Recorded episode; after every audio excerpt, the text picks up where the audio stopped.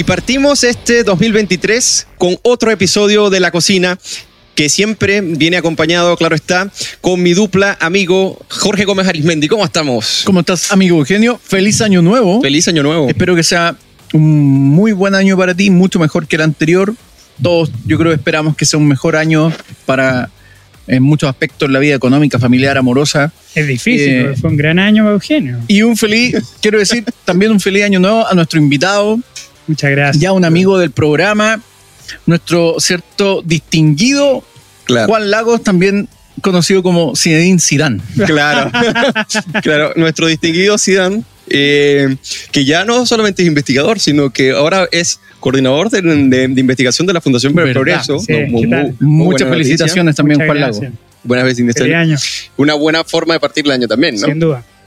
Oye, y bueno, también desearle feliz años a nuestros buenos comensales que se conectan cada lunes y sintonizan con nosotros acá en la cocina para tratar temas tan importantes. Y bueno, pensábamos que este 2023 se iba, eh, iba a mostrar un poco más relajado, quizás, como partir con noticias no tan estruendosas, pero resulta que el presidente Gabriel Boric siempre, eh, bueno, no deja de sorprendernos y siempre da mucho material para este programa y lamentablemente muy mal material, muy mal material porque es lamentable la- las cosas que hace, lo que hace el equipo y los resultados obviamente que genera con sus consecuencias. Antes de partir el análisis, vamos Eugenio, con te debo decir algo que me, me, me estás haciendo enojar. Antes de que venga el, el jugo, me estás haciendo enojar. Porque Oh. estamos iniciando el año 2023. Obviamente venimos recién de un año nuevo, la celebración de un año nuevo, y lo que corresponde es Brindar. hacer un salud con nuestro invitado Salud. ¿ah? y además con nuestros distinguidos comensales. Así es, espero que este- ese enojo lo tengas para el jugo. Y vamos a dar también salud, Johnny Lake. Salud. Salud. Vamos a hacer también un salud con una cerveza porque ya llegó el verano, técnicamente hace mucho tiempo, pero empezó enero y una rica cerveza helada en la tarde, Muy yo creo que idea es merecida para todos los que llegan a sus casas a tomarse una cerveza. Ojo que la cerveza es sin alcohol, así que cualquier barbaridad que diga Jorge Gómez no es por el estado de. Así es, bueno, que posiblemente ocurra. Así que vamos a partir este, mm, este programa. Este programa lo hemos titulado Indultos, el 2023 con un Boric de primera vuelta. Básicamente lo quisimos titular así porque, bueno, como no nos deja de sorprender el presidente de la República, nosotros nos referimos a esa primera vuelta porque era ese Boric refundacional, octubrista, muy relativista, que partía por la desconstrucción institucional, que luego se modera en la segunda vuelta, ya veníamos vaticinando que esto no era más que, un disfraz temporal, y básicamente partimos con ese Boric de la primera vuelta, y me gustaría saber qué, qué opinan ustedes, porque lo que se ha tomado la semana, tanto la semana pasada como la que inicia, ha sido el tema del indulto. Y es impresionante cuando uno escucha al presidente de la República eh, hablando sobre el indulto, eh, diga frases como esta, por ejemplo, es una decisión difícil, pero lo hago pensando en el bien de la patria. Imagínense ustedes, tenemos que sanar estas heridas. Vivimos un proceso que fue tremendamente complejo y donde esos jóvenes que no son delincuentes. Y es un compromiso personal que tenía, son decisiones complejas, pero las asumo responsablemente. Él dijo que no son delincuentes. Exactamente. Él dijo, complejo, tenemos que sanar estas heridas. Vivimos un proceso que fue tremendamente complejo en donde estos son jóvenes que no son delincuentes. ¿Y quién, y quién define eso? En una democracia Claro. liberal, generalmente quien define eso son los tribunales. Delincuente, criminal, son los que cometen delitos y crímenes. Por lo Ah, tanto, así es. ya el mismo hecho de que el presidente se sienta con la facultad de señalar quién es delincuente y quién no es quién no es delincuente, ya es una cosa bastante preocupante, creo Eh, yo. Es cierto. Y bueno, ya vamos a tratar de eso con respecto a lo que dijo el Pleno de la Corte Suprema, lo que dijo un exministro de Justicia. Este programa va a estar, eh, va a estar bastante denso y eh, bastante informativo, así que antes de ello, pedirle a todos los que están en este momento conectados que no estén suscritos, que se suscriban al canal, que presionen la campanita para que le lleguen las actualizaciones y que compartan este video para que este análisis llegue a mucha gente. Eh, recuerden que estamos con Jorge Gómez Arismendi, Don George y con nuestro distinguido Juan Lagos, que ahora eh, Jorge acaba de colocarle otro seudónimo que es Sidan. Ya después vamos a abordar eso. Partamos entonces con el ¿Por análisis. qué? Es un halago en todo caso. Sí, Juan Lagos, Claro, pero explica el contexto. Explícalo. Bueno, lo voy a explicar. Lo que pasa es que nosotros no solo eh, hacemos programas de este tipo o hacemos otro tipo de actividades do- donde hay charlas y todo eso, sino que también tenemos o estamos armando un incipiente equipo de fútbol donde una figura destacada es Juan Lagos también. Así Tenemos que, partido mañana contra el Instituto de República, así que además, así que si hay, los de República. si hay otras fundaciones que Oh. tengan algún equipo y quieran iniciar una sana competencia deportiva, no duden en contactar. Ya va, que Juan acaba de decir algo, algo muy relevante. Acaba de decir que a los de República No, que vamos, va va a ser un buen partido. Y, vamos, y que se el preparen. ¿eh? cassette. ahí- Claro, No, claro. bueno, está calentando partido- ya el- la, previa. Claro. Tengo la Ya. confianza del técnico. Ya, entonces ahora sí vamos a partir con el programa y partamos con el análisis. ¿Qué, qué opinas tú sobre esto? O sea, partimos un año 2023 eh, bien controvertido, eh, pero antes de partir, porque incluso una decisión para los indultos que ya vamos a abordar, que es esto el indulto, eh, porque esto se parecería más bien a una amnistía, no necesariamente la figura del indulto. ¿Qué implicancias tiene? ¿A quiénes se indultaron? ¿Cuáles son las consecuencias? ¿Qué dijo el Partido Comunista respecto a esto? Porque es hipócrita normalmente lo que dice el Partido Comunista. Entonces, vamos a abordar muchas cosas. Jorge, coméntanos, ¿partimos con un presidente de primera vuelta o no?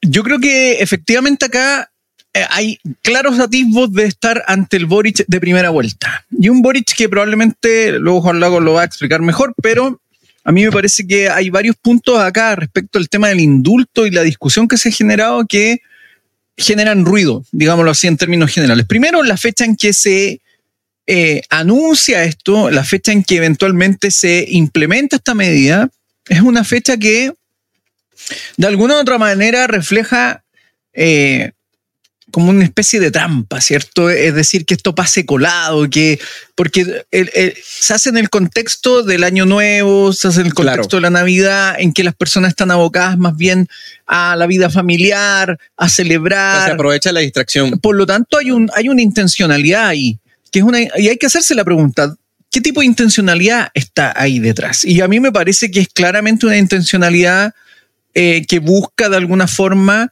eh, hacer que esto pase colado, que tenga un efecto no tan fuerte como se podría hacer en otro contexto. Yo creo que ese es un punto clave, muy decidor. En segundo lugar, a mí me parece que la explicación que enarbola el presidente, más allá, y a mí me parece que es importante decirlo, el problema no es tanto la facultad del indulto que tienen o que han tenido los presidentes y que eh, varios presidentes han ejercido, sino más bien la explicación posterior que el gobernante trata de hacer al eh, aludir que de alguna forma otro poder del Estado, en este caso sería el Poder Judicial, habría incurrido en irregularidad. Ahora la pregunta es, ¿qué antecedentes tiene el presidente para decir o eh, de alguna forma plantear aquello? ¿Tiene eh, antecedentes ciertos o, y aquí entra un punto del Boric de primera vuelta, o simplemente vemos que el presidente Boric, así como otros de sus personeros, ¿cierto? Simplemente hablan y gobiernan en función de tincadas, digámoslo así. No es que a mí me tinca que pasa esto, no es que a mí me tinca que el proyecto esté contaminado, a mí me tinca que el proyecto acá no cumple las normas y eh, entonces emiten un juicio y además eventualmente una acción. Y yo creo Recuerda que, que, eso la- es- el programa pasado, las tincadas respecto a las inmobiliarias y la conspiración. Exacto, exacto. Así parecer es el, manejan, mi- ¿no? es el mismo criterio y es el mismo criterio además, fíjense que eh, reflejó el Boric eh, o el presidente Boric o el Boric de primera vuelta, ¿cierto? En Estados Unidos cuando dice acá no están los Estados Unidos y estaba John Kerry sentado al lado de él o lo que ocurrió con el embajador de Israel en eh, el Palacio de Gobierno. Así es. Juan Lagos, ¿cómo lo ves tú? Mira, yo creo que este indulto es poco pertinente en primer lugar, considerando en el ambiente en el cual estamos, es decir, en una crisis muy grave eh, de seguridad pública y por lo tanto eh, estar indultando a delincuentes eh, que, ojo, ah, eh, mucho se ha hablado de que tal presidente ha indultado tantas veces y otros cientos de veces, ¿no es cierto? Pero, pero hay que ver las razones del por qué se indulta, ¿no es cierto? Y generalmente los indultos han sido utilizados en, en la actualidad por razones humanitarias, es decir, personas que incluso se les cambia la pena, por ejemplo, una persona que está en la cárcel, que tiene un, cárcel, un cáncer terminal, bueno, se conmuta la pena por un presidio domiciliario, por ejemplo. Claro. Eh, y aquí obviamente no, no están las razones humanitarias esgrimidas, porque si nos damos cuenta, ya con la edad de los delincuentes indultados, que hay personas de 20, 30 años, eh, ya es bastante dudoso y ahí yo creo que ya denota un abuso de eso. En segundo lugar, se dice que esto se hace porque el contexto del estallido social, ¿no es cierto?, generó estos desórdenes, generó este caos. pero también es bastante sesgado políticamente este indulto. ¿Por qué? Porque no se ha indultado a ningún uniformado que, por ejemplo, en la misma circunstancia ha sido condenado. Eh, y también, en último lugar, yo creo que, y eso, y eso lo toca eh, muy bien Jorge, en el momento en el cual se instala este, este indulto, uno podría decir en jerga penal se hizo con cierta nocturnidad, es decir, se hizo aprovechando esta, este parón que nosotros tenemos por, digo, por el fin de la fiesta, porque el primero de enero no hay prensa eh, y que justo tocaba un domingo, que además resulta ser bastante interesante, porque el domingo la prensa es, es especialmente acuciosa, es cuando tenemos ediciones muy Exacto. profundas de los dos diarios más importantes y por lo tanto eh, es una decisión bastante cuestionable por donde se lo mire y creo que las mismas justificaciones de Gabriel Boric han terminado agravando esta circunstancia y han hecho que la Corte Suprema, que el Pleno de la Corte Suprema salga a hablar y le recuerde una norma de la Constitución. Ojo, a recordarle una norma de la Constitución a alguien es por algo, es decir, Eh, claro. oiga, cúmplala. ¿ya? O tenemos cierta sospecha, tenemos cierto temor que con sus declaraciones no la está cumpliendo, es decir, es sumamente grave. Claro. O la misma declaración que hizo la Fiscalía Metropolitana Occidente, ¿no es cierto? Al, al decir, ojo, que esta persona fue detenido, eh, el exfrentista eh, Jorge Matoluna fue detenido en En flagrancia claro. Y las cuatro instancias confirmaron ese hecho y por lo tanto eh, resulta ser una forma bastante lamentable para, digo, para iniciar el año por parte No, y para quien detenta la primera magistratura y que lo hace así con esa liviandad. Antes, bueno, por acá nos saluda eh, Pilar Elgueta, Victoria Santana, muy buenas tardes. Dani Cárcamo dice, esperamos que haya una noticia positiva entre todas las noticias negativas. Bueno, una de las positivas es la, la liga que se está armando. Claro. eh, de una fútbol. buena Vamos a ver si noticia encontramos eso. alguna. Los derechos televisivos también no. no- Por acá Pilar dice, Boric aplicó los delincuentes. Eh, por acá eh, eh, María de la Luz Lorente dicen den like. Muchas gracias por la mención. Y por acá, bueno, nos siguen saludando eh, cada uno de nuestros buenos comensales. Ya saben, si no están suscritos, suscríbanse al canal. Ahora vamos a pasar, Jorge, al segundo punto de este plato de, de- de entrada. ¿Tú querías decir algo? ¿Querías agregar algo? Sí, quería agregar algo que, que muy bien dice Juan, porque de alguna manera lo que aquí vemos es que además está el problema de el, el juicio que se hace al, al proceso judicial, pero además está la noción de que en ciertos contextos habría una violencia justificada. Y yo creo que ese es un problema eh, eh, en la argumentación que trata de dar el gobierno, porque finalmente es un problema para quienes creemos que eventualmente hay marcos dentro de una democracia que no son admisibles, pero que son coherentes con el propio discurso del Frente Amplio, que es que en un contexto eh, determinado la violencia es admisible. Y claro, ahora aluden a que en ese contexto se cometieron muchas cosas, pero ahora habría que, eh, en el fondo, indultar a quienes incurrieron en esas acciones. Yo Sí. creo que ahí hay un tema que, que me parece que es importante en eso porque refleja el retorno de, de este, de este discurso Boric eh, primera vuelta, ¿te fijas? Claro. Eh, y ahí yo creo que hay un dilema interno en el gobierno hoy día entre lo que es el socialismo democrático y este frente amplismo radical. Me parece que esto es una forma muy típica de pensar de las personas que tienen tradiciones revolucionarias de, de formación, ¿no? Llega un momento que, que es el ser social el que determina el ser y no el ser social y no el ser al ser social, que es un postulado de, otra de Marx. Pero déjame terminar la idea. Entonces, interesante porque básicamente las fuerzas históricas llevarían casi que contra de su voluntad o a pesar de su voluntad las acciones de los hombres. Entonces ellos estarían desprovistos de responsabilidad respecto a lo que son las fuerzas históricas que lo llevan a ese cometido. Exacto. Entonces es gravísimo, es Exacto. gravísimo porque es lo que maneja básicamente la justificación que, que ellos hacen. Entonces llega un momento que dice, bueno, o estás tratando con gente irracional que no sabía lo que hacía, porque podría ser, las fuerzas históricas lo empujaron hacia ellos y ellos lo que hacen es cumplir un paso para consolidar Exacto. una revolución, un cambio institucional, lo que sea, o simplemente hay que perdonarlos porque el contexto justifica la violencia. Entonces hay dos lecturas acá que las dos igual, son igual de graves de problemática, y, y- sí. y que, y que lo haga la primera magistratura o que lo haga un gobierno es de una osadía tremenda, ¿no? No, sin duda. Y fíjate que eh, algo que se me olvidó mm, eh, digo, tocar es el hecho de que una de las razones que se ha dado en el gobierno es que lo que se intenta es dar vuelta a la página, se intenta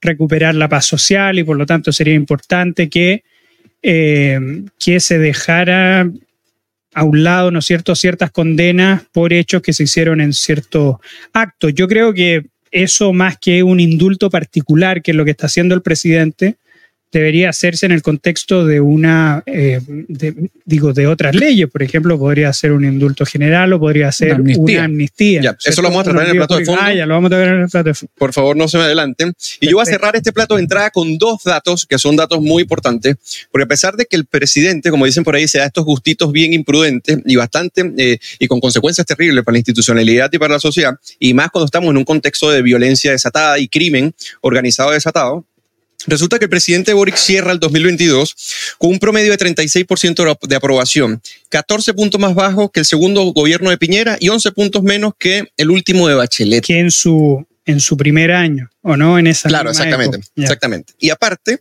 el promedio mensual de aprobación es de 30, o sea, 18 puntos menos que en marzo cuando alcanzó un 48%. O sea, a pesar de esta poca aprobación que tiene, se da el gusto de darse estos gustitos. Bueno, quizá Quizá eso puede ser una razón, Eugenio. ¿Por qué? Porque recordemos que el presidente Piñera tuvo 14, 12 eh, de aprobación y por lo tanto quizá lo que quiera hacer Gabriel Boric en este momento es encantar o mantener a su electorado más duro. Más duro, claro. Que es ese 30% base que más o menos... Puede ser una razón sí. bastante condenable, pero, pero puede ser una razón del por qué hace estas cosas. Ahora vamos a plato de fondo. Es una probabilidad muy alta eso.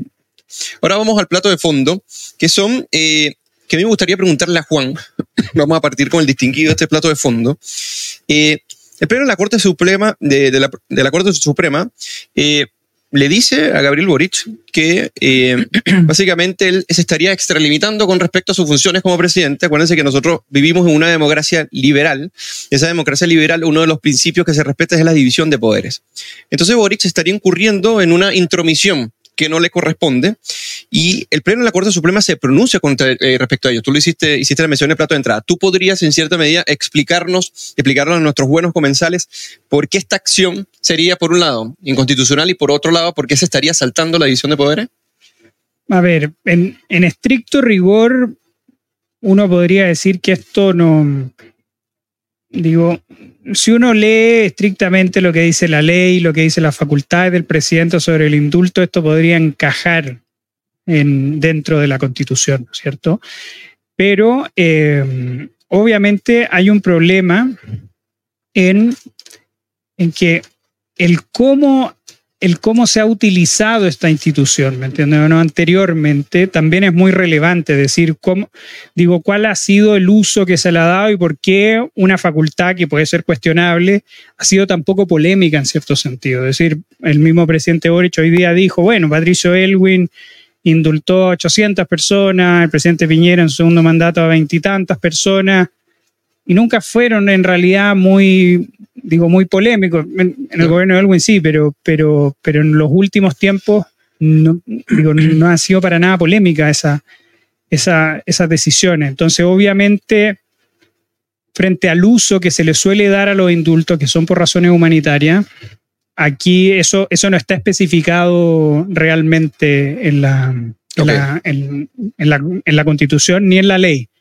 Pero también está, está el otro factor y que es lo que llama a colación la Corte Suprema. La Corte Suprema en su declaración es muy sutil, es decir, dice, en relación a las declaraciones del presidente, hay que recordarle el siguiente artículo de la Constitución que dice que el revisar las sentencias es una facultad de los tribunales, solamente exclusiva, y no puede ni el Congreso ni el presidente hacer nada.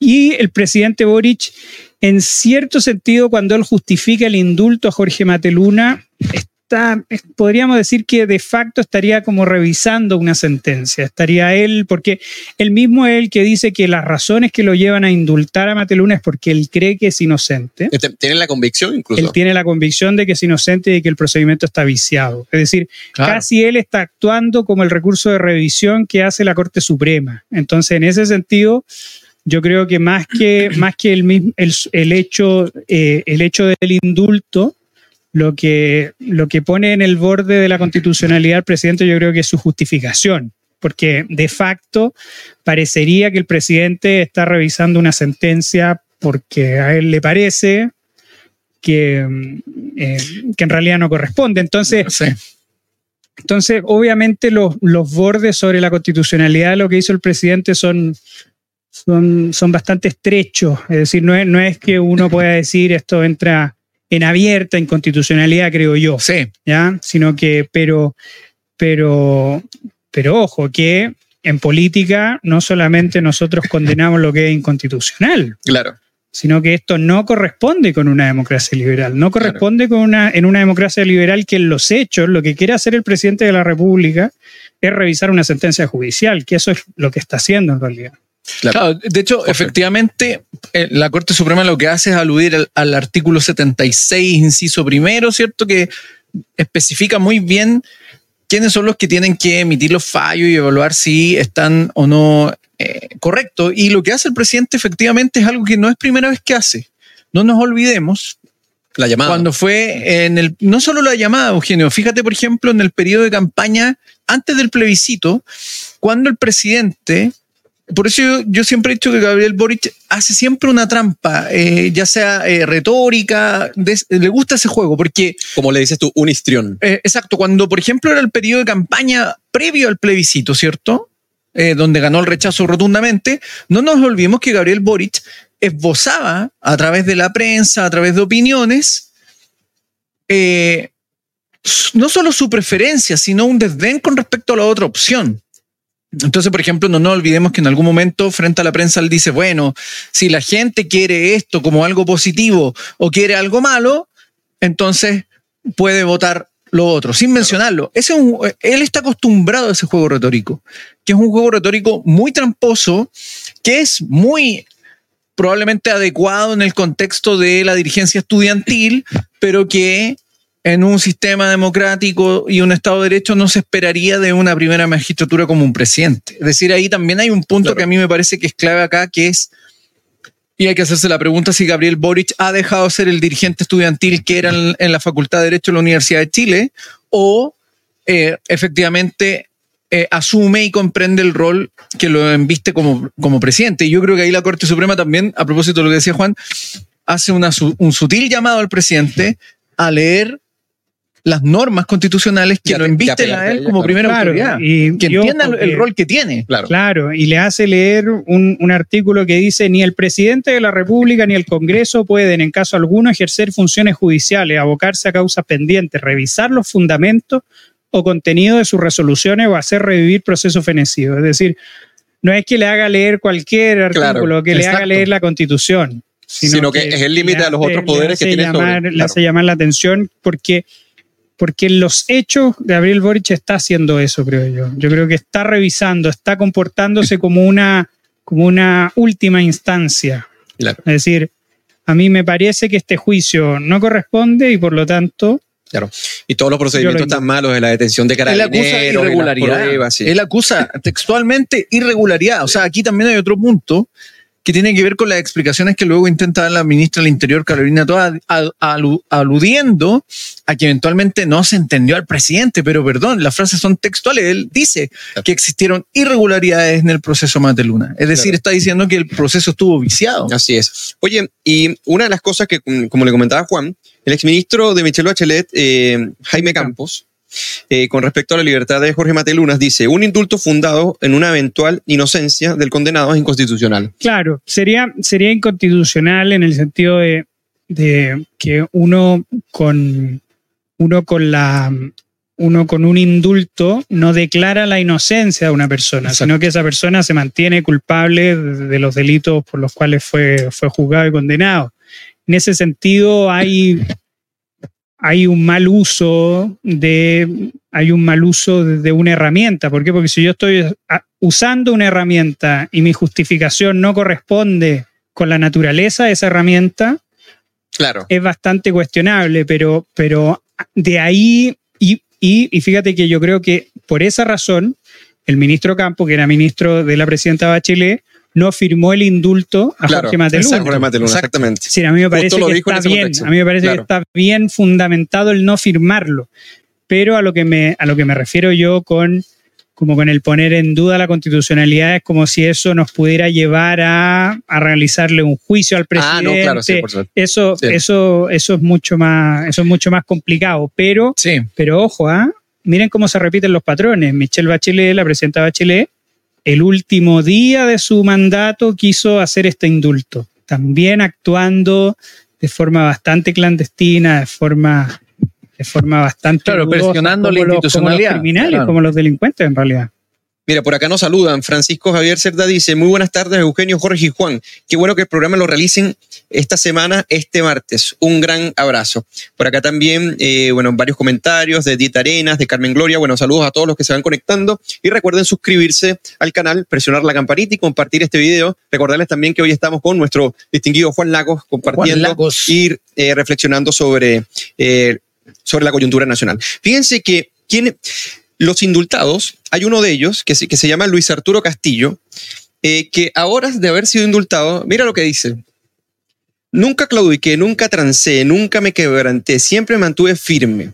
Y a se llamaba que salgan de las trincheras, a que sigan luchando hermanos, no bajen los brazos, porque donde exista miseria haber rebelión, donde exista desigualdad va a haber re- insur- insurrección, porque los insurrectos no nos calmamos, los insurrectos no descansamos, los insurrectos damos la vida por la causa. Básicamente, un militante de una causa octubrista que al, al darle el indulto, que muy bien eh, vamos a abordar el tema de que no significa inocencia, o sea, que la persona realmente sea inocente, sino lo que, lo que se hace es una especie de amnistía, No, no. Llama la atención. digo, no es una amnistía. es- no, es no es una amnistía, o sea, se hace Claro, un indulto. es- Fue un perdón. Claro, exactamente. Claro. Claro, y una amnistía es un olvido. Es como un borrón y cuenta nueva la amnistía. Entonces, Y debería ser generalizada, ojo. Claro, ya vamos a ver en eso. Pero fíjense que Gendarmería catalogó a esta persona de, o sea, lo clasificó como de alto compromiso delictual. O sea, Bueno, y, yo- y lo, com- y lo Claro. comprueba con sus Claro, entonces, lo, lo impresionante es que él diga, bueno, que son, que, son, eh, que son inocentes, eh, básicamente, y, y le dé estos indultos. Y no voy a decir nombres, pero para que ustedes vean más o menos las características de a quienes se, eh, se le da este indulto. eh, por ejemplo, uno de ellos es autor de, de delito consumado de incendio en plazas de peajes de Curicó. Otro tiene tres penas remitidas por atacar el cuartel de la PDI en San Antonio, culpable por homicidio frustrado de la policía, al que intentó atropellar cuando el funcionario trató de detenerlo condenado a cinco años de cárcel por incendio de inmueble habitado, 540 días por hurto simple y 300 días por daños a bienes de uso público. Otro, por ejemplo, es culpable de desórdenes públicos, daños simples, robo consumado, lugar no habitado y daños clasificados, robo, incendio y al registro civil en Copiapó. Entre otros, por ejemplo, está en condenado a cinco años y un día de presidio por lanzamiento de bombas Molotov, 61 días por asociación ilícita y dos penas de 60 de 61 días por desórdenes públicos. Esos son más o menos los perfiles que eh, el presidente Boric indulta. Ya son los que básicamente le da una especie de perdón. Entonces, a mí me gustaría que entráramos justo en ese momento en de por qué esto no sería un indulto, que sería entonces una, una no, es amnistía. un, No, es un indulto. Entonces no es una amnistía. Exactamente. Entonces, no es una amnistía, sino que es un indulto. ¿Y por qué esto no quiere decir que ellos sean inocentes, ¿no? sino que simplemente es un perdón, ¿no? Claro, sería un perdón, sería muchas veces algunos indultos significan el conmutar penas, por ejemplo, el Claro. cambiar una Mm. pena por otra. Eh, generalmente hay muchas solicitudes de indulto, es decir, son muchas las personas que se acercan al Ministerio de Justicia, por ejemplo. Yo me acuerdo del último gobierno, del el último año del presidente Piñera, habían, no sé, 210 solicitudes Solicitudes. y, y- y el presidente indultó a 20 personas. Ok. Eh, y por, por diversas razones, es decir, gente que son que eran por delitos de narcotráfico, por delitos graves, pero la razón no está en el delito, no está en el mérito de los delitos, sino que está en que esa persona está enferma y por lo tanto, Claro. más allá de los, los graves errores, digo, lo- los horrores que él cometió anteriormente, bueno, esa persona por razones humanitarias Es como misericordia. Claro, exactamente. Entonces ya, ya nosotros vemos que el uso aquí está bastante viciado, está bastante viciado, ¿no es cierto? Yo, eso, eso por un lado es solo indultos, ¿no es cierto? Y los indultos pueden ser particulares como los que está haciendo el presidente Boric, que es una facultad del presidente de la República, o los indultos generales sobre ciertos hechos, ciertas fechas, sobre ciertos delitos, que eso es por ley, eso se tiene que hacer por ley. Lo otro es la amnistía, que fíjate que es una cosa que da bastante resultado y, y- y- y se los voy a dar con, con algunos ejemplos históricos. Por ejemplo, después de la guerra civil de 1891, que fue bastante cruenta para Chile, ¿no es cierto? Que fue una guerra fratricida bastante dura, donde hubo crímenes sumamente Brutales. duros, sumamente brutales, y hubo muchas leyes de amnistía, y al final se terminaron, eh, se terminaron eh, amnistiando ciertos delitos realmente brutales. Eh, ¿Cuál fue el resultado de eso? Que nosotros en 1920 nadie estaba con el conflicto de la guerra civil de 1891. Es decir, políticamente Chile no estaba dividido entre balmacedistas y antibalmacedistas, por ejemplo. Entonces, las leyes de amnistía son bastante eficientes, son bastante eficaces en ese sentido. Otro ejemplo que yo lo doy siempre es con Guillermo Tellier. Guillermo Tellier también es una persona amnistiada. Eh, es una persona amnistiada y es el mayor traficante de armas de la historia de Chile Mira, y fue diputado y es presidente del Partido Comunista, el mayor traficante de la historia de armas en Chile. ¿Por qué? Porque él fue uno de los responsables de la internación de armas desde Carrizal Bajo. Y eso lo hace y eso lo convierte en realidad en el mayor traficante de armas de la historia de Chile. Y, y- y todo el mundo Está se amnistiado. olvida. ¿Por qué? Porque está amnistiado. Y por lo tanto, si nos damos cuenta, es bastante eficiente. ¿Por qué? Porque nadie está... eh, Endilgándole algún. Claro, exactamente. Entonces, en ese claro. sentido, entonces, en ese sentido, el amnistiar ciertos delitos para olvidar esto, para dejar las rencillas, eh, se da, pero también cuando es bastante parejo, es decir, es Claro. cuando a todos, cuando todos son claro. amnistiados, es decir, son amnistiados tanto los extremistas de izquierda como, por ejemplo, en, en, en los 80, tanto los, los terroristas de izquierda como eh, los militares que cometieron violación a los derechos humanos. Eh, y eso mismo debería replicarse Claro. en el caso en el Claro. caso en el caso de ahora, es decir, si de verdad el presidente quisiera cerrar heridas, lo que debería hacer debería ser amnistiar a todos. Generalizado. Ojo que yo yo puede eso eso esa medida la haría coherente, ojo, ¿ah? la haría coherente, no necesariamente Claro. la haría buena, claro. ¿ya? Claro, Pero para elogiarla, claro. es decir, ¿por qué? Porque yo creo que el estallido delictual fue bastante impune. Es decir, si nosotros nos damos cuenta de todos los horrores que ocurrieron en esa época, que todavía los estamos padeciendo, eh, se condenó a muy poca gente. Es decir, hay muchos delitos, muchos Mucha impunidad crímenes que quedaron impunes. Exacto. Entonces, el, el considerar que a los pocos que se pudieron probar ciertas condenas se les libere, yo creo que también Es una muy mala señal. no sé si es una buena señal. ¿me Mira, fíjense esto. De hecho, Mira.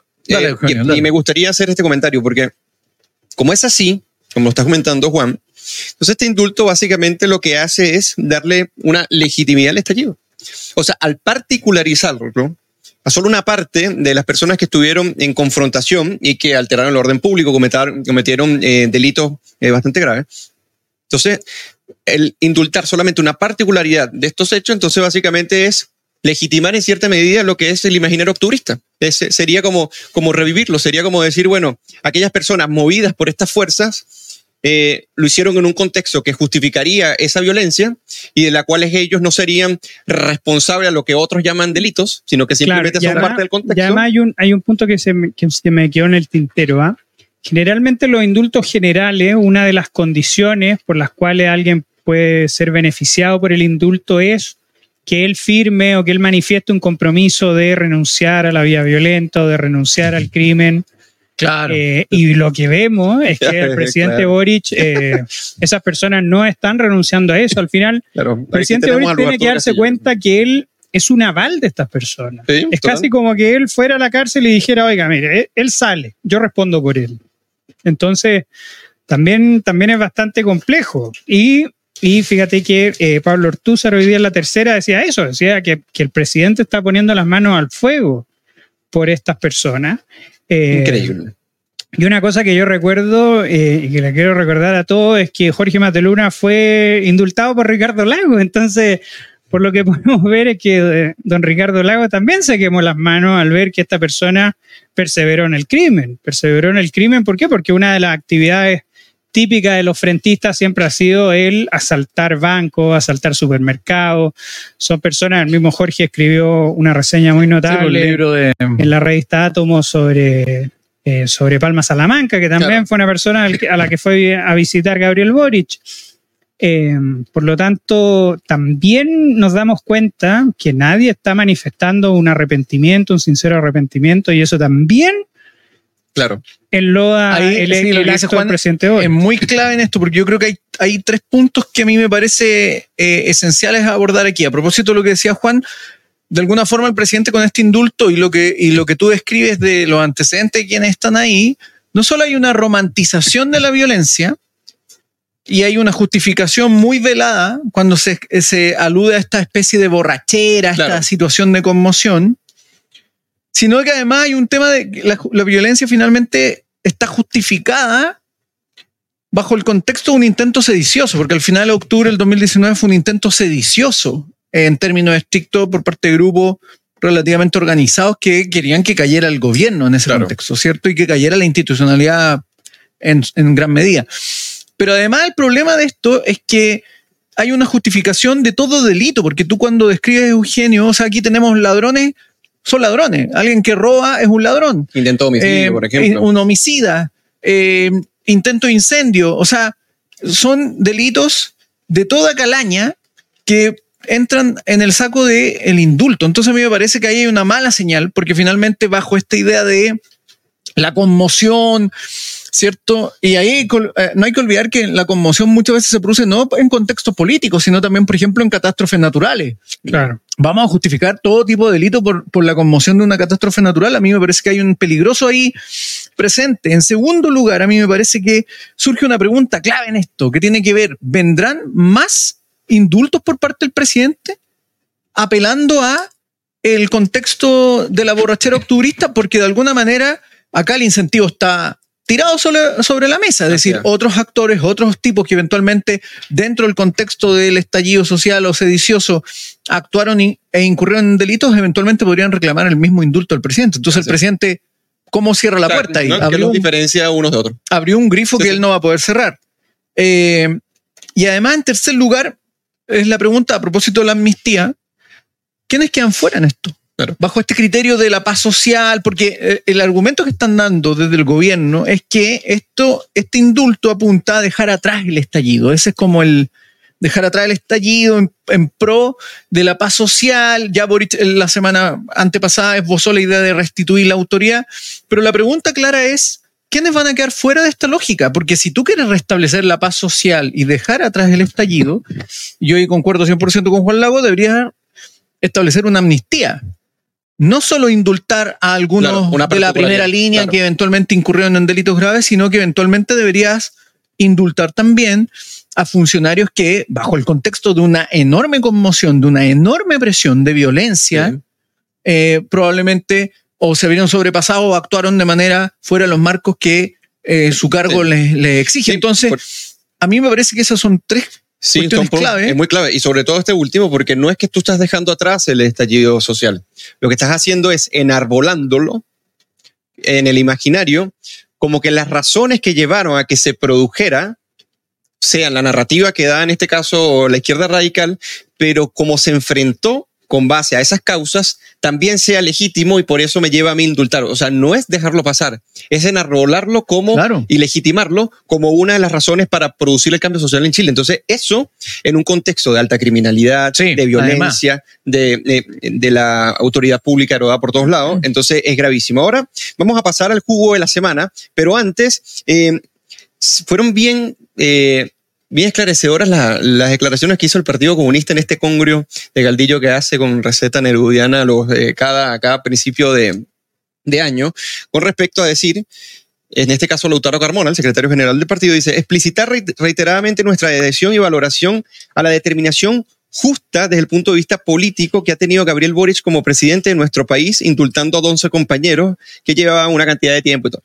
Es impresionante cómo el, o sea, la ala más radical del, de Apro Dignidad, en este caso, sigue teniendo una impronta muy importante en cómo se comporta el gobierno, pero cómo viene un apoyo casi que explícito, no solamente en esto, sino cuando eh, soltaron algunos de los, eh, de los indultados. Entonces, esto es eh, esto es bien llamativo, incluso cuando dice, dice lo mismo, dice otra cosa, dice, cada uno tendrá que responder a sí mismo, a su gente ante la historia por una posición que, insisto, no eh, acusa a otra que un chantaje, porque en este caso, eh, parte de Chile Vamos dice, bueno, hay que hacer una especie de acusación constitucional por el indulto que se hace. O sea, que dicen, bueno, que nadie tiene derecho a reclamar, lo que se hizo es justo en sí mismo, esta justicia revolucionaria para ellos se, se legitima en cualquier contexto y cualquier cosa que se oponga a ello no es más que un chantaje, en este caso lo estaría haciendo Chile Vamos. Entonces, esto dice mucho. Dice mucho, bueno, el mismo hecho que trata a estos criminales como compañeros, 12 Como compañeros, claro. Yo creo que ya, Ya creo dice que ya bastante. se refleja. de Serán militantes del partido. del Partido Comunista. Ahora vamos a pasar al jugo de la semana y, el- y- y, bueno, tenemos- nos costó eh, seleccionar el jugo de la semana porque son abundantes y también son bastante intensos. Entonces me gustaría iniciar con Jorge Gómez, que gradualmente se ha venido enojando en el programa, eh, a ver qué nos traes hoy como el jugo de la semana. Bueno, mi jugo esta semana tiene relación con todo el tema del indulto y con estas justificaciones. Y el jugo de la semana de, es eh, la ministra Carolina Toá, quien en un programa de entrevistas el fin de semana enarboló la idea de que el indulto apuntaba a establecer la paz social, a dejar atrás el, el estallido social. Y ella esbozó la idea de que todo este tipo de acciones criminales, robos, saqueos, incendios y desmanes de todo tipo, lanzarle la molotov a otra persona, eh, que es un policía, ¿cierto? Eh, ella lo justificó dentro del contexto de una alta conmoción social, de una alta, eh, en el fondo, un alto desorden que llevó a muchos a incurrir en este tipo de delitos. No sé, ministra, usted quizás incurrió en algún delito. Yo en ese contexto no incurrí en ningún, en ningún delito y no me sumé a la borrachera de la masa para ir a saquear negocios de personas, ni me sumé a la borrachera de la masa para lanzarle una, una, una molotov a alguna otra persona, ni me emborraché con la masa para ir a hacer desmanes como, como un enfermo de la cabeza. Entonces, ministro, usted es el jugo esta semana porque su explicación no es más que una burda justificación camuflada de la violencia sediciosa que además políticos, políticos como usted y otros más, ¿cierto? Se volvieron cómplices, demagogos de, de ese tipo de violencia sediciosa y antiinstitucional que tiene este país sumido en una crisis de autoridad, en una crisis jurídica y que hoy día ha costado enormemente restablecer el orden público y recuperar los espacios públicos porque gente como usted, políticos irresponsables como usted, han asusado y validado a energúmenos y vándalos y primitivos rebeldes, como diría Ortega y Gasset, que destruyen los bienes públicos y los bienes privados que permiten que vivamos civilizadamente. ¡Wow! Así que usted es el jugo. ¡Qué gran jugo, Jorge Gómez! Te Me enojan, me enojan. Me gustó, me gustó. Y más que ella dice que este indulto es un buen gesto del, del presidente. O Claro, sea, es Jesucristo, eh, ahora claro, Jesucristo. Yo creo, yo creo que otra de las cosas complejas en el caso eh, de la ministra Toá es que hoy día en la segunda dicen, hacen como un tras bambalina y la incomodidad que hay en el Partido Socialista y en el PPD, Y el PPD. eh, porque ella es la que tiene que pagar los platos rotos. Y al final uno ve cómo son las declaraciones de Carolina Toá y esa incomodidad no se nota en realidad.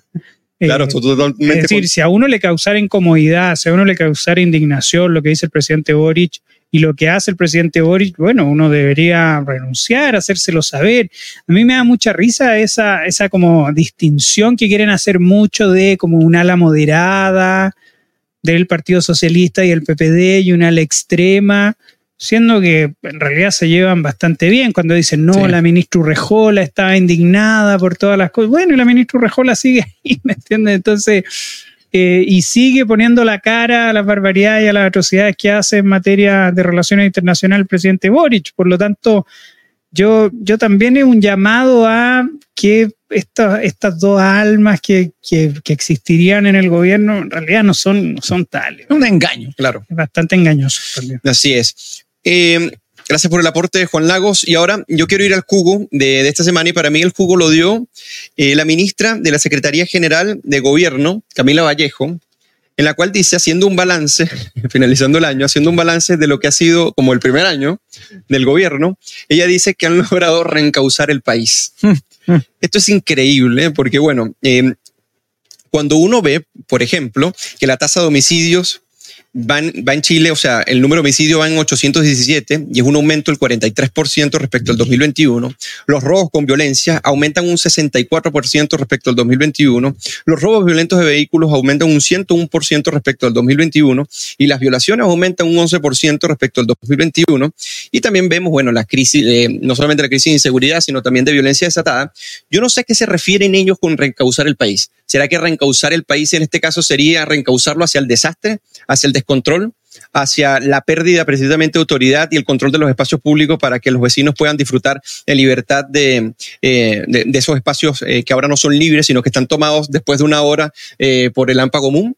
Entonces, esto, decir, hemos reencauzado el país, pareciera que se dirigiera a eso. Entonces, a mí me parece que esto es un gran jugo porque el hecho de postular o denunciar algo no significa que eso se conecte con la realidad, porque la realidad es la que, es la que padecemos día a día y es la que estamos enfrentando cada uno, cada una de las personas ciudadanas de este país y que no nos parece en lo absoluto que esto coincida con lo que la ministra Vallejo dice de que hemos logrado reencauzar el país a pesar de que existan una que otro desequilibrio en el país. bueno, o, quizás la ministra Vallejo quiso decir que estábamos al borde, al borde del abismo y dimos un paso hacia adelante. Claro, nos están empujando a poco. Exactamente. Bueno, eh, para mí mi jugo es la ministra Vallejo porque frente a estas cifras, frente realmente a lo que está ocurriendo en el país, a nosotros no nos parece, y yo creo que a la ciudadanía en general no le parece que se esté reencauzando. Y si, está, y si se está reencauzando, entonces serían bien macabros estas Bueno, pero así son los políticos también. Pues, los políticos, tú, no, tú crees que la ministra Vallejo va a decir, mira, en realidad hemos sido un desastre, tenemos la economía por los suelos. Pero, decir. pero decir reencauzaron el país no, ya, ya, demasiado, de, un demasiado, de, demasiado desfachatada. Así es. Bueno, ese es el jugo esta semana. Eh, eh, para mí fue Camila Vallejo. Y ahora vamos al bajativo al bajativo, que esta es la eh, última parte del programa. Por acá nos siguen saludando. Eric Zanardi, Carolina Rosa, saludos del Conce, feliz año. Eh, aquí Anarcocapitalista dice, necesitamos libre mercado. Eh, y dice Nancy Ansen, los culpables son todos los que creyeron y votaron por él. Por acá Dani Cárcamo también saluda y, Carmen Gloria Uribe, entre otros. Así que buenos comensales, por acá les saludamos. Muchas gracias por sintonizarnos y conectarse y acompañarnos en este programa. Y ahora vamos a pasar al bajativo, que como ustedes saben, hacemos recomendaciones de películas, series, obras de teatro, poemas, para que las personas puedan distraerse o en sus efectos puedan profundizar en todas estas cosas que nosotros venimos explicando. Me gustaría iniciar con el, baja, eh, con el bajativo de Jorge Gómez. ¿Qué nos va a recomendar hoy a mí y a los buenos comensales? Bueno, a propósito de... Eh, prudencia, yo creo que es el concepto que, del cual carece el gobierno de Gabriel Boric y el Frente Amplio en su conjunto, toda prueba de carecen de prudencia. Voy a recomendar este libro que es de, eh, eh, publicó el Instituto de Estudio de la Sociedad del IES, que se llama La Ciudad del Hombre de Pierre Manent, ¿cierto? Eh, que es un libro muy interesante y, muy ad hoc al contexto hoy día porque de alguna manera en este libro lo que aborda este filósofo francés, discípulo de Raymond Aron, ¿cierto? Es la tensión que existe entre la prudencia y la fe ciega. Siguiendo los consejos de su maestro Raymond Aron, ¿cierto? Eh, los riesgos que implica la fe ciega de los revolucionarios. Y acá permanente de alguna forma vindica algo que desde el punto de vista de la modernidad se ha tendido a olvidar con el paso del tiempo, que tiene que ver con la idea de las virtudes cardinales para, para la vida política, para la polis. Estas virtudes cardinales que son la prudencia, la justicia, que no es lo mismo que eh, un indulto sin justificación, la fortaleza y la templanza. Y yo creo que ese es un, un tema que a veces está muy olvidado. Pierre acá dice, por ejemplo, que la discusión desde el punto de vista de la política, desde el punto de vista del ser humano, tiene que ver con los medios, no con los fines. Y ahí entra el problema de la violencia. Quienes justifican la violencia de alguna forma están teniendo un problema con los medios, porque pueden proclamar los más altos fines, pero si usan medios contrarios a la ética, estamos mal, pues compadre. Entonces, eh, de alguna forma es interesante este libro porque además aquí Permanent advierte algo que es muy decidor de a dignidad, que tiene que ver con este moralismo pretencioso, como olvidar a Giorgio Jackson y su moralismo pretencioso. Y además, dice Permanent de alguna forma, este moralismo pretencioso también se liga con la irresponsabilidad política. Obviamente, si se creen con una alta moral, creen que todo lo que hacen es perfecto y bueno, promueven políticas que luego terminan en desastre. Así que, de alguna forma, dice Permanent, y aquí cierro, además, este tipo de discursos terminan haciendo que las personas queden, y como tú bien decías, Eugenio, queden siendo vistas como meros espectadores olvidando que todos tenemos una responsabilidad individual al actuar. Así que este libro, La ciudad del hombre, para preservar la polis hay que actuar responsablemente y no ser un, un, un merluzo. Un cretino.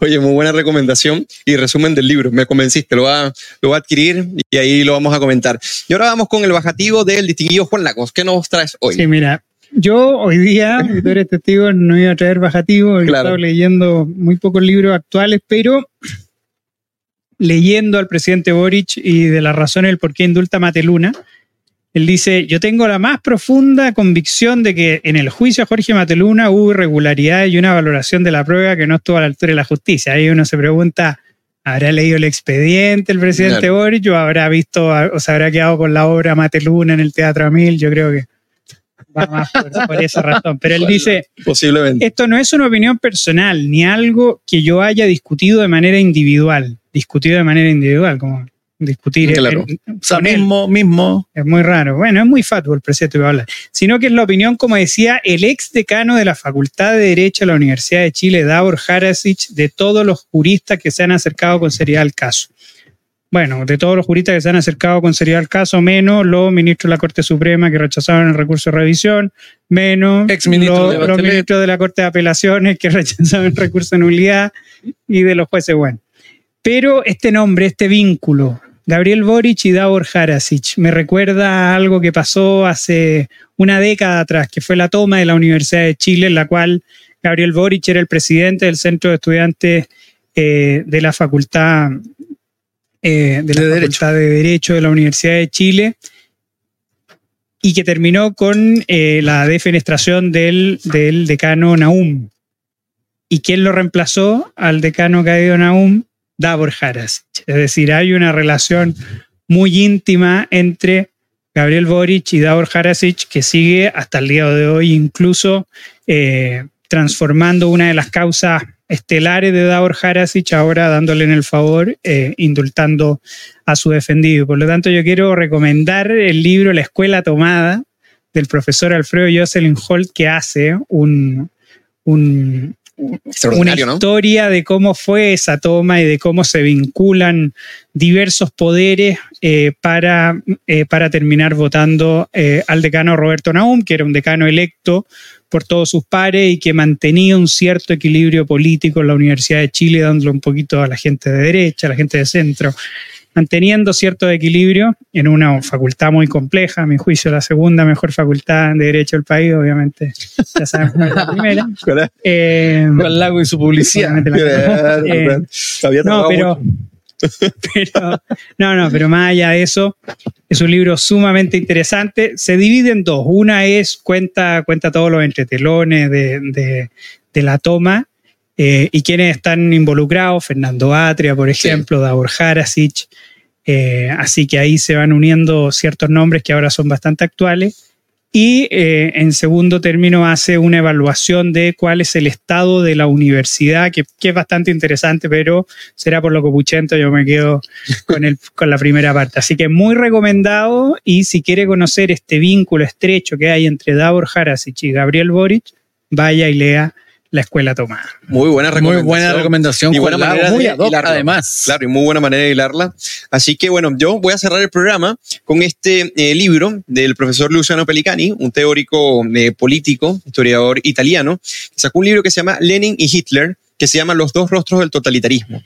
Una de las cosas bien interesantes de este libro, en el momento que, que uno eh, puede explayarse un poco a leerlo y analizarlo, es que en este contexto donde eh, existir, existirían fuerzas históricas que justifican básicamente el crimen, la persecución, la violación de los derechos humanos, se hallan dentro de las fuentes o los elementos fundamentales del totalitarismo y que los hacen eh, casi que indistinguibles con respecto a lo que fue el totalitarismo nazi, con esta eh, raza destinada a gobernar el mundo y a utilizar los medios necesarios para ello, igual con respecto a Lenin. Hace una descripción psicológica, hace una descripción eh, histórica también del proceso y cómo fueron las justificaciones y hace citas muy, eh, muy ad hoc a lo, a lo que intenta eh, mostrar. Así que me parece que es un libro bien, bien riguroso, se los recomiendo porque nosotros estamos en, eh, hoy día en contexto donde hay personas personas que justifican, o sea, que para ellos el fin justifica los medios, sino como bien decía Jorge, que también decía Ludwig von Mises, por ejemplo,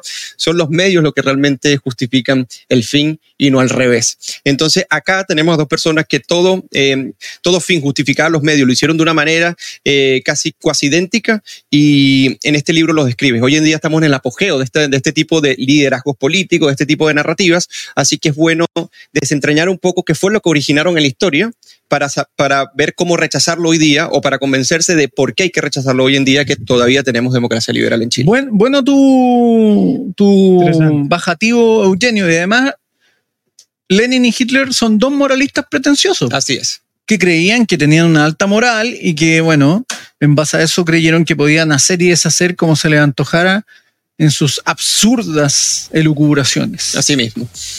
Ahora hemos llegado al final de la cocina, agradecerle a nuestro invitado nuestro Juan Lagos. Juan Lagos. Muchas gracias, Juan Lagos. Que recuerden que ahora se le agrega el Zidane no, también por la liga de mañana, que estamos haciendo. Mañana. mañana se decide si. Claro, mañana se decide. Se le sigue diciendo sí o no. Y agradecerle a todos nuestros buenos comensales que se conectaron hoy, que nos acompañaron y, sería, y será hasta el próximo eh, lunes que vamos a seguir tratando y eh, abordando de manera eh, muy rigurosa la coyuntura nacional e internacional. No pudimos convertir hoy lo, lo de Brasil, tampoco lo del PAPE, entre otras cosas, pero bueno, ya será para una próxima oportunidad y le deseamos muy buenas noches. Gracias, Jorge Gómez. Gracias, Eugeni. Gracias, Juan Lago. Placer. Cuídense mucho. Y nos vemos. Buena semana del primer año, o sea, de este año 2023, perdón.